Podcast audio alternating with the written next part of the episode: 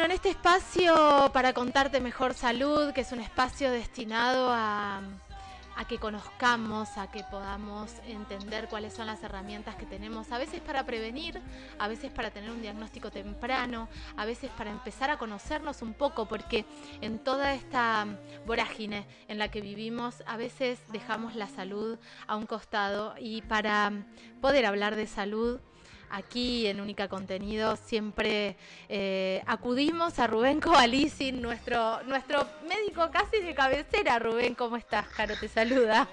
¿Cómo estás, Carolina? ¿Cómo te va? Soy la única persona que no te tiene miedo, me parece, porque eh, está buenísimo militar eso, digo, militar el no miedo eh, y poder acercarnos a un montón de temas que, que por ahí sí nos generan un poco de, de temor o de rechazo, ¿no? Sin lugar a dudas, sí, el, temor es parte de la, de la vida porque, bueno, fundamentalmente ante la, la posibilidad de, que no tuviera solución lo que nos está pasando. Digamos. A veces hay cuestiones culturales que hacen que uno tenga la idea de que hay cosas que no se pueden resolver eh, y otras que sí, y, y, no son tan así, digamos. O sea, en general sabemos si tenemos temor de tener un infarto de miocardio, porque eso puede ser una cosa muy grave o puede pasar sin grandes problema, pero el temor está, digamos. Lo mismo sucede con el cáncer. Y hay cosas que, bueno, tienen que ver con la experiencia del ser humano previa y es, es, un proceso que hay que militarlo y cambiarlo muy de a poco, ¿no? Porque creo que las cosas van cambiando y hay mejoría y hay mejores chances de resolver las cosas a futuro, ¿no? Sí, te escuchaba y pensaba, el, el enemigo número uno que tenemos siempre es el silencio, es tapar, es no poder hacernos cargo y no enfrentar situaciones que por ahí el tiempo, al menos en esto que estás diciendo que tiene que ver con las enfermedades oncológicas, con el cáncer, eh, el tiempo es una herramienta vital. Sin lugar a dudas, eh, fundamentalmente, digamos, el tiempo, a veces esto se ha instalado bastante, que solamente el tiempo, el diagnóstico temprano puede ayudarnos. Sin duda que es un, un elemento importante. El otro elemento importante es conocer nuestro cuerpo, saber y, y, educarnos respecto de la cuestión del cuidado de la salud, digamos, y de los, de los hábitos saludables, tanto en, en, la dieta como en la actividad física, como en, en, darle importancia a las cosas que le puedan suceder en nuestro cuerpo, que pueda, puedan ser eh, una, alerta, una alerta, una alarma a que está, algo está sucediendo.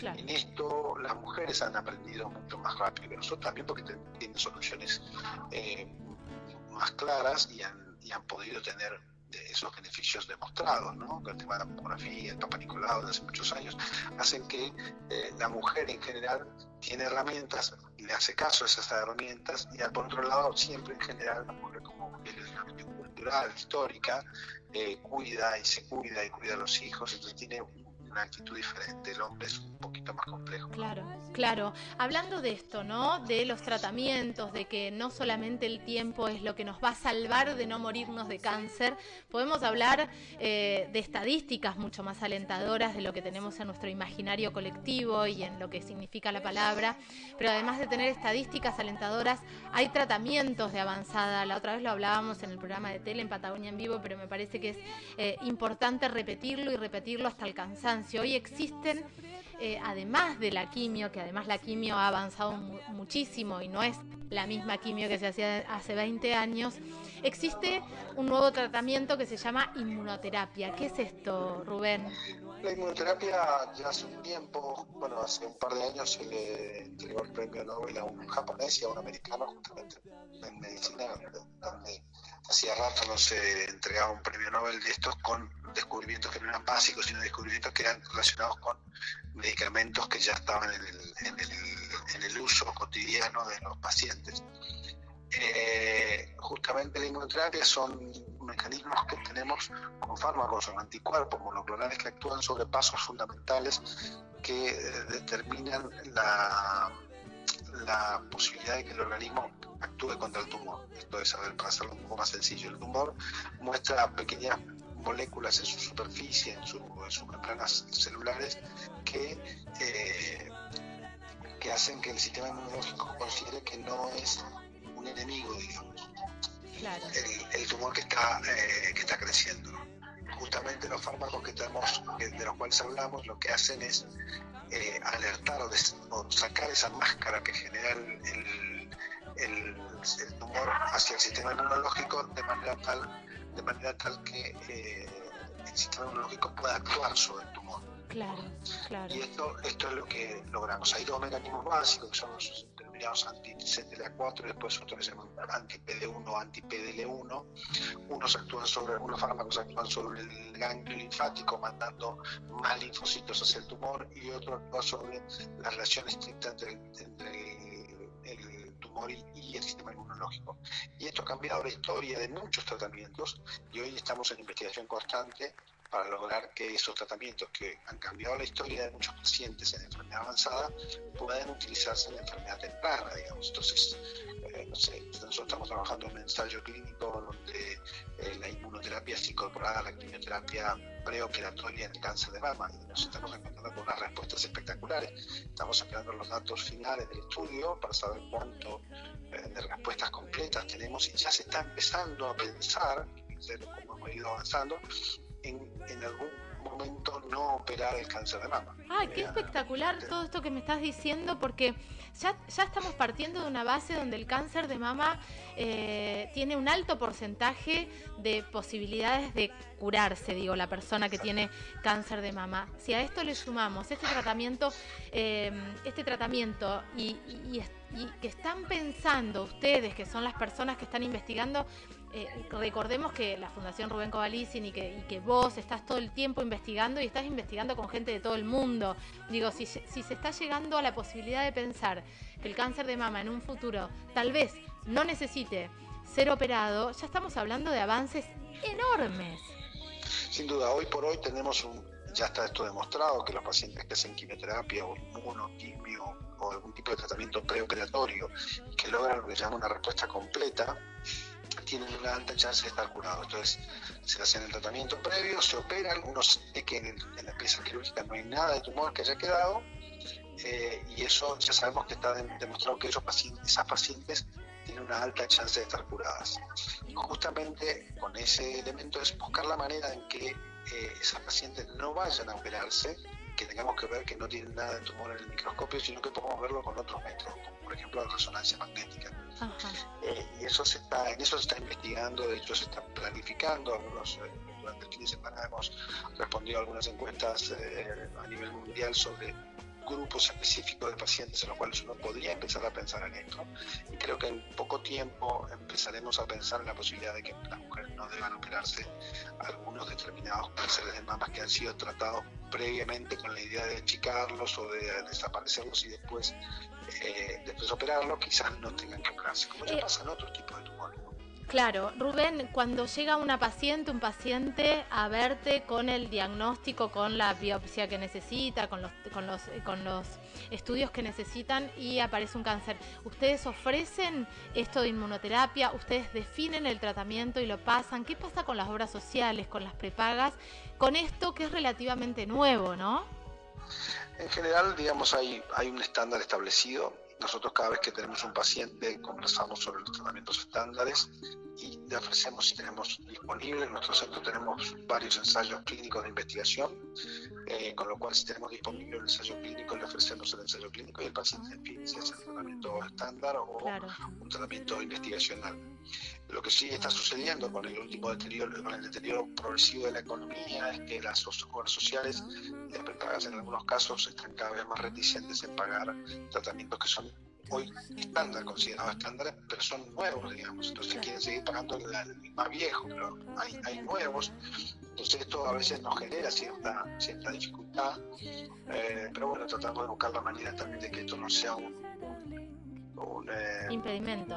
Un impedimento y además una angustia más al paciente. Entonces, bueno, buscamos la forma de que, pueda reclamar a través de la obra social, buscando hacer resúmenes, informes y todo lo que sea necesario para que el paciente pueda acceder al mejor tratamiento posible hoy por hoy.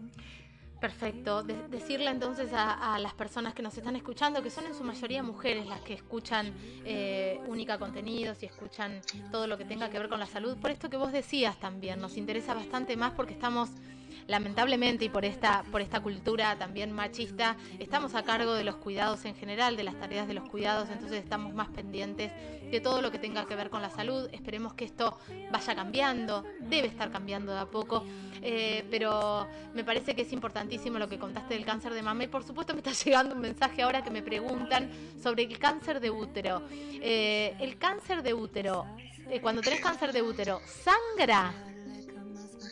Sangra, sí, el cáncer de útero generalmente es uno de los síntomas más importantes, por eso uno puede diagnosticarlo tempranamente con, eh, con un papá Nicolau, digamos, o un examen ginecológico, pero fundamentalmente con un papá Nicolau, incluso lo que es más moderno todavía es ir a buscar restos del virus del HPV en el cuello del útero.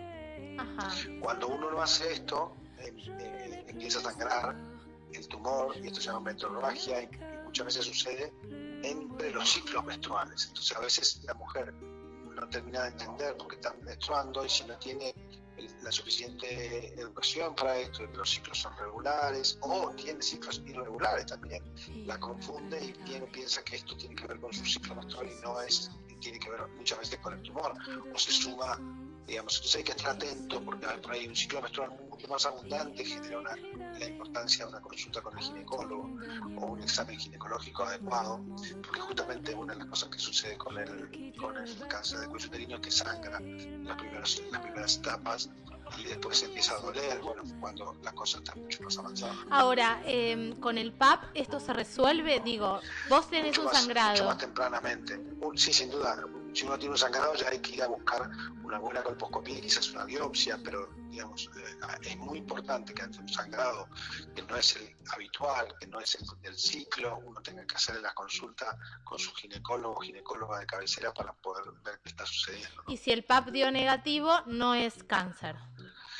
Si el PAP no es negativo, pero si hay sangrado, hay que, ser, hay que estar muy atentos porque a veces los métodos médicos, digamos, toda la metodología que utilizamos para diagnóstico no es infalible. Entonces, nosotros esto hay que estar claramente contarle a la gente que hay métodos que tienen lo que llamamos falsos negativos o falsos positivos, o sea, tienen lo que denominamos una sensibilidad y una especificidad, que es la capacidad, como le digo yo al, paciente, la capacidad que tiene el método para pegarle o agarrarle al, problema. Claro.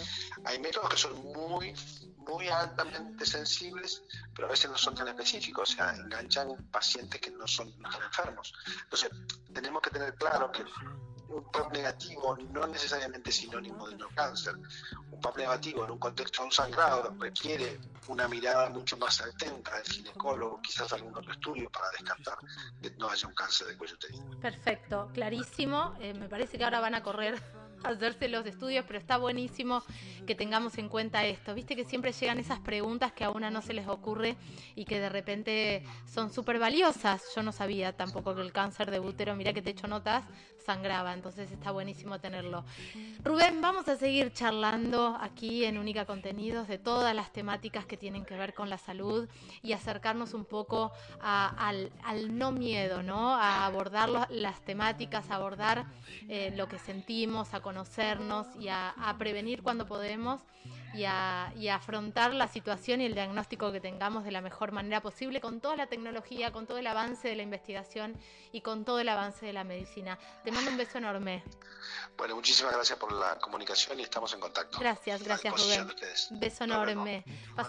pasaba, chau Rubén, Rubén Covalicin como siempre, que es un placer tenerlo acá, poder charlar con él, poder abordar todos estos temas y cuánto, cuánto ¿Cuánto nos enseña? Voy a poner un tema que me encanta, que ayer lo escuché varias veces eh, y que lo quiero compartir con ustedes.